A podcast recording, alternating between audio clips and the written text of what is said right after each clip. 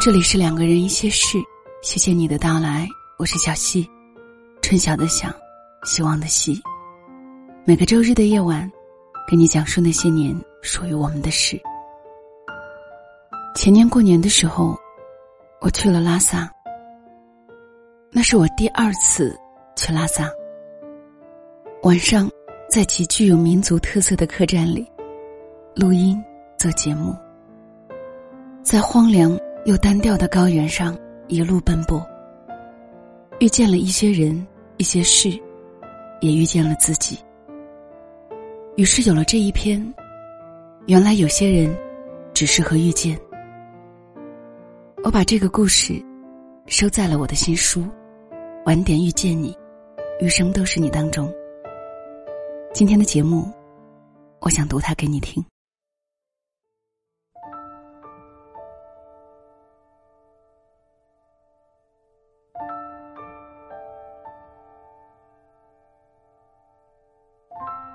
机场大巴在并不宽敞的街道上缓缓前行。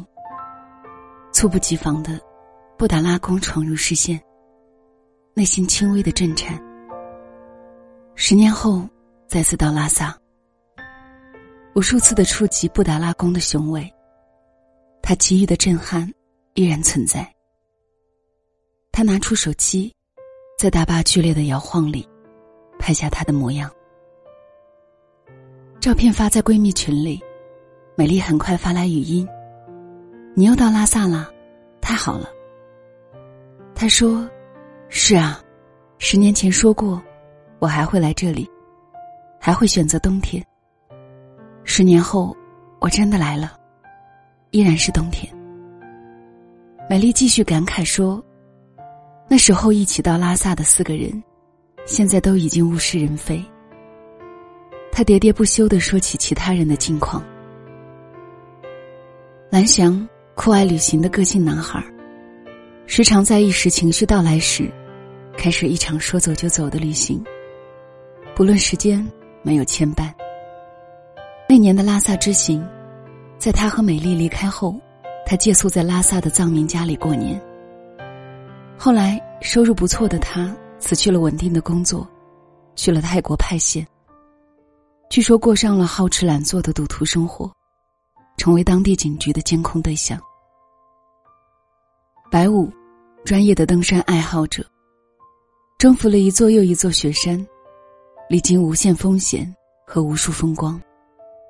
十年前，大年三十的晚上打来电话，在世界之巅送来新年的祝福。他记得，他说那里的星空很美。后来。他不再登山，离婚再婚，有了孩子，过上了稳定的生活。美丽，他的好友，曾经一个人背着行囊，追随所爱之人走过大江南北。最终，他们没有在一起，却在一个不经意的黄昏，遇到了自己的命中注定。再后来，她成了两个孩子的妈妈。在忙碌的生活中奋力打拼，不论风月，只谈生活。十年是一场浩瀚的倾覆，看似日复一日的重复，在十年的长河中，却是翻天覆地的改变。他们途经时光之手，在翻转倾覆之中，变成了另外一副模样。而他呢？何尝不是物是人非？时潮汹涌，卷走了以为会一辈子的人。他们微笑着和彼此说了再见，从此再也不见。就这样，和生活猝不及防的撞了一个满怀，随身行李散落一地。临出行的时候，朋友问：“去拉萨做什么？”他笑着说。重生。生活需要仪式感，可是过去的若干年，他从未给自己任何仪式。无论是和一个人承诺在一起，还是和一个人分开；无论是离开一个旧地，还是扎根在一个陌生的地方，在暧昧不清的状态里，生活也给了他一个暧昧的结果。于是，这一次，他想给自己一个庄重的仪式，和过去告别。拉萨古藏书华客栈，极具西藏特色的房间陈设和中西结合的饮食，吸引了很多背包客。他放下行李，背上电脑到大厅吃晚餐。他是一个在暗夜里讲故事的人，而今天，他要在拉萨稀薄的城市气息中，给不眠的耳朵说晚安。节目制作到后期，一个大约二十五岁的男生，被前台引导到他的桌前。可以先坐到这里吗？今天人比较多。他看了一下足够宽大的沙发。点点头。男生未说话，在他对面缓缓坐下，他的气色很不好，嘴唇干涩，呼吸沉重，用手支撑额头，看起来很疲惫。他问他：“你还好吗？”男生依然低垂着头说：“没事，飞机降落的时候颠簸的厉害，有些晕机。”他点点头，不再说话。节目上传完成，他收拾好东西准备回房间。男生也正好吃完，拿背包准备走。他们一前一后出了大堂。后院是一个天井，三层楼的高度，空间不大，却很别致。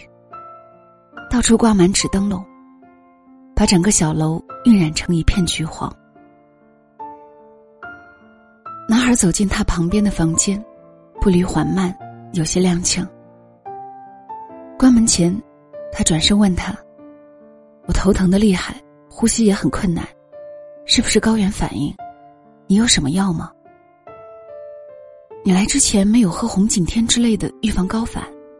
他问。没有，也没有预备一些散裂通之类的头疼药。男孩无力的摇摇头。稍等，我给你拿来。他在背包里找到散裂通，拿出几片送到他的房间。他接过药，轻声说谢，然后关上了门，隔绝了他即将出口的关心。房间里是挂饰和画像。他躺在床上，在昏暗的灯光里，看着房间陈设的一切变得模糊，又突然清晰，再模糊下去。恍惚间不知道自己身在何处，是生活弄丢了自己，还是自己弄丢了生活？他在自己沉重的呼吸里想：十年前到这里，他轻松的如履平原，而如今，他略微感觉到呼吸困难。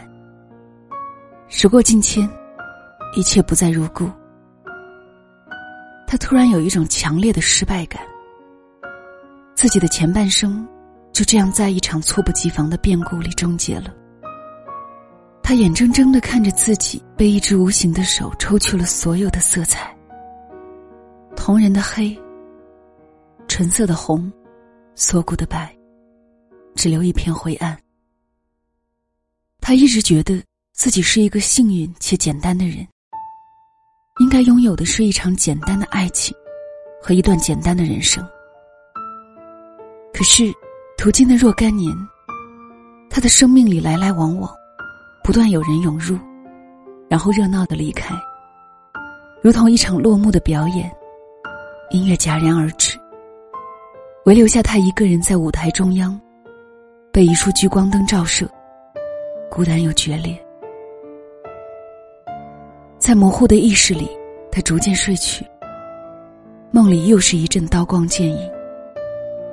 看不清面目的形形色色的人，幻化出无数怪异的形状，令他心悸。恍惚中，他听到隔壁房间男孩重重的咳嗽声。他突然有些担忧这个看起来有些单薄的男孩子。第二天清晨，他在黑暗中醒来，窗帘的狭隙间透出隐隐的光。因为预约了早餐，他起身洗漱。到了大厅，昨天的位置上，男生已经吃完早点，在电脑上看着什么。他走过去打招呼，问他感觉如何。他难得的露出一脸笑容，说：“好多了。”嗯，是好多了。他笑着说，脸上有了气色。这是一个笑起来很好看的男孩子，眼睛微弯，露出一口洁白的牙齿，有一种不谙世事的纯净和美好。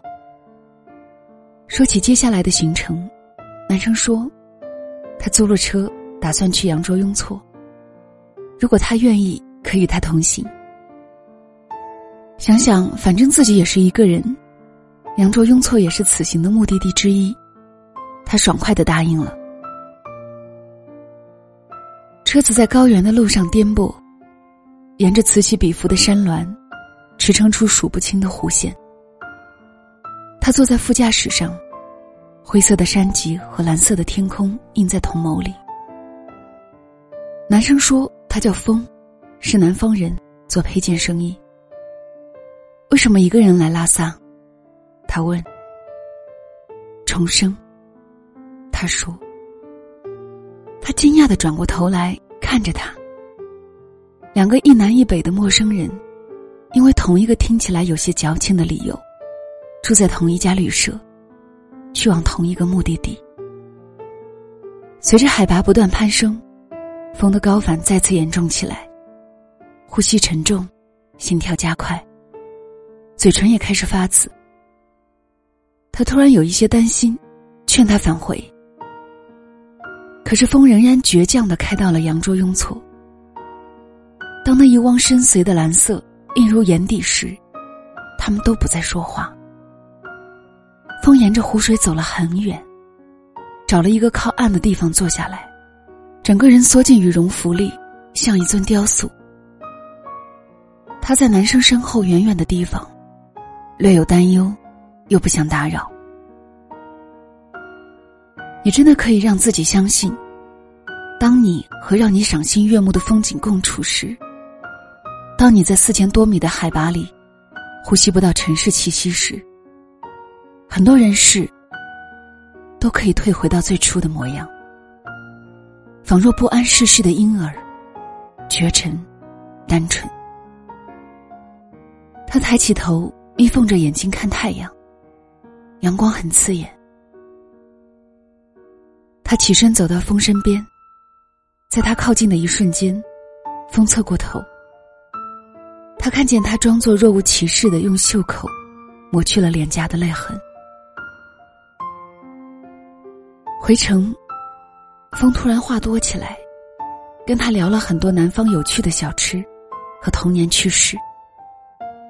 他听着，有些昏昏欲睡。夕阳照进车厢，在风的侧脸耀出一圈微黄的轮廓。这个世界悲伤如林，每颗心都顽强的生存着，在浓重交错的烟火气息里，用尽全力呼吸。那个陪你走过一程的人，无论给予了你多少眼泪和幸福，都只是过客。你用生命承担过，就已经足够。就如同此刻，风载着他，在朝圣的路上迁徙，渡他一程，只为抵达内心深处的一汪宁静。他们踩着浓浓的夜色回到拉萨。除夕之夜，街道上人烟稀少，偶尔有人从窗户里放出一束烟火。他在烟花里对风说：“又是新的一年，我们都要好好的。”风看着他，有些诧异，却重重点了点头。第二天，他整理好行李，把自己准备的高反药放在风的门口，离开。相聚分离，人生大抵如此。多少相遇，甚至来不及说再见，就已经是转身以后。而那些在你的生命里刻了骨的人。又无非是无疾而终。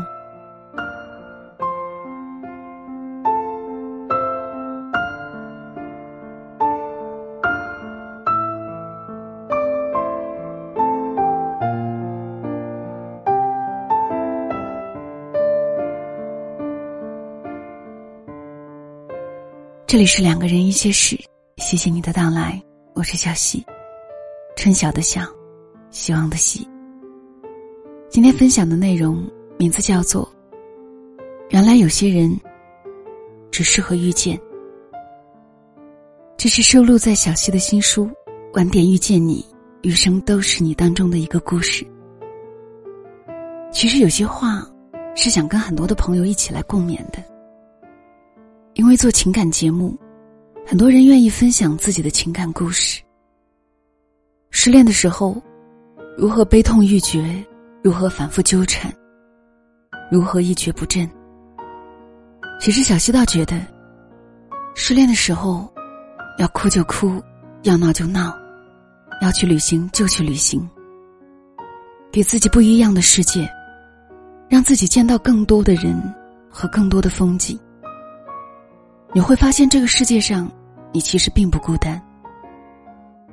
在世界上的很多很多的地方，都有人在失恋，在痛苦，在流泪。只是那又怎样呢？大家都还是要往前走。正是这个世界悲伤如林，每颗心都顽强的生存着，在浓重交错的烟火气息里，用尽全力呼吸。而那个陪你走过一程的人，无论给予了你多少眼泪和幸福，都只是过客。你用生命承担过，就已经足够了。好了，今天的分享就到这里。如果想看到小溪的这本书，可以在当当、还有淘宝、京东等各大平台搜索“晚点遇见你，余生都是你”。好了，晚安吧。这是一首简单的歌，没有什么独特。试着带入我的心事，它那么幼稚，像个顽皮的孩子。多么可笑的心事，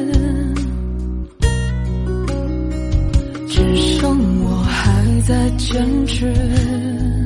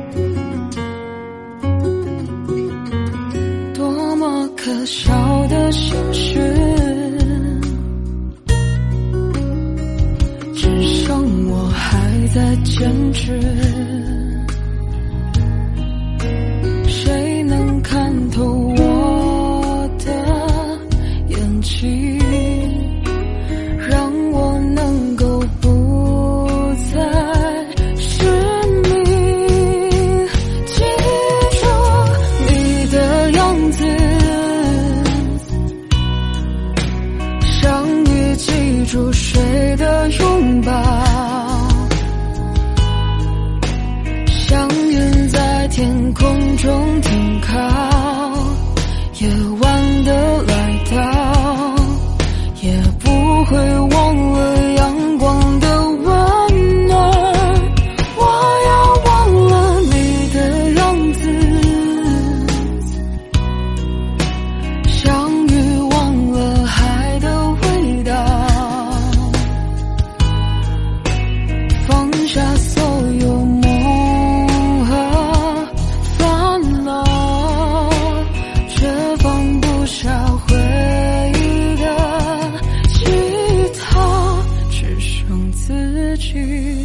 就好。